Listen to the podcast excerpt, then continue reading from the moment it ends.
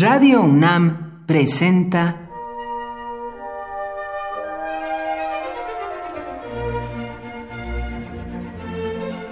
Cuaderno de los Espíritus y de las Pinturas por Otto Cázares.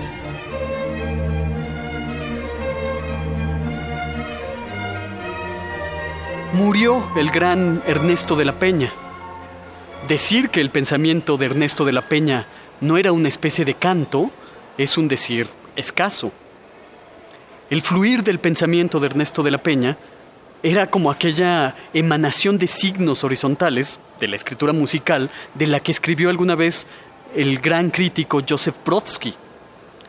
Fue el del maestro un pensamiento melodioso que emanó incansablemente leche y miel.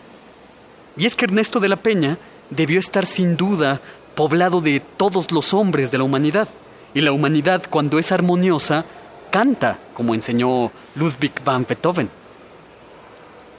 Como todos los grandes humanistas, Erasmo, Huizinga, Gombrich, entre tantos otros, Ernesto de la Peña fue educador en el más alto sentido de la palabra. Fue guía y depositario de la dignidad, la belleza y la inteligencia humana. Con su decir plástico, con sus giros y sus formas cultas del habla, ayudaba a hacer el mundo accesible al pensamiento. Porque, como los grandes humanistas, Ernesto de la Peña tenía fe en la dignidad del hombre. Con su única y maravillosa fe, Ernesto de la Peña fue el centauro Quirón de los medios de comunicación. Según Setembrini, el indeleble personaje de la montaña mágica de Thomas Mann, el primer humanista fue Prometeo. Dotó a los hombres con el fulgor del fuego espiritual y artístico. Con su obsequio, hizo de la existencia humana algo digno de ser vivido. Ernesto de la Peña entregaba ese mismo fulgor prometeico a cuantos le escuchábamos por la radio. Pero a diferencia del titánico Prometeo, no hubo un dios que encadenara a Ernesto de la Peña, no hubo un vulcano que le llevara a lo alto de la cima escarpada de una montaña.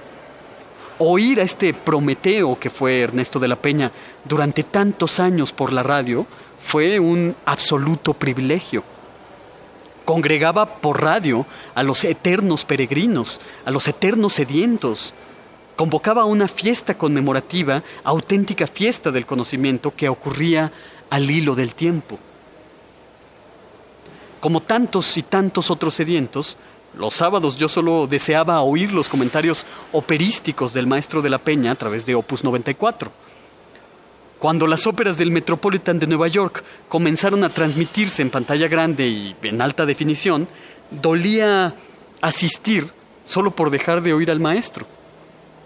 Uno tenía que escoger o permanecer en casa, oír la ópera por radio con los inolvidables comentarios del maestro, o disfrutar la ópera en todo su esplendor y en pantalla grande. Créanme, tomar la decisión era difícil. Al maestro Ernesto de la Peña lo oiremos siempre.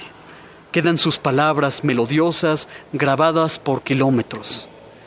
Y a pesar de que una vez lo retraté con óleos, retrato ahora a Ernesto de la Peña con palabras, porque al maestro lo llevo impreso, como miles de radioescuchas agradecidos, en el lugar más recóndito, en el corazón del templo.